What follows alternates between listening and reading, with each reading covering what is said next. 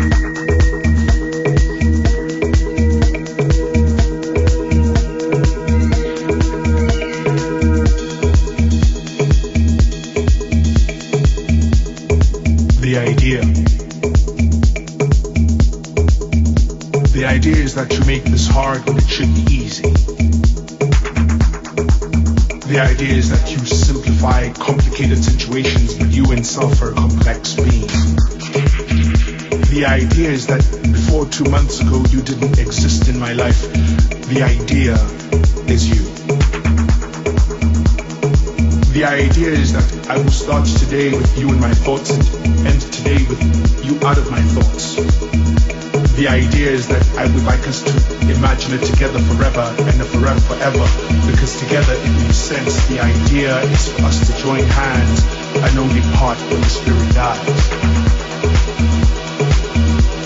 The idea is you.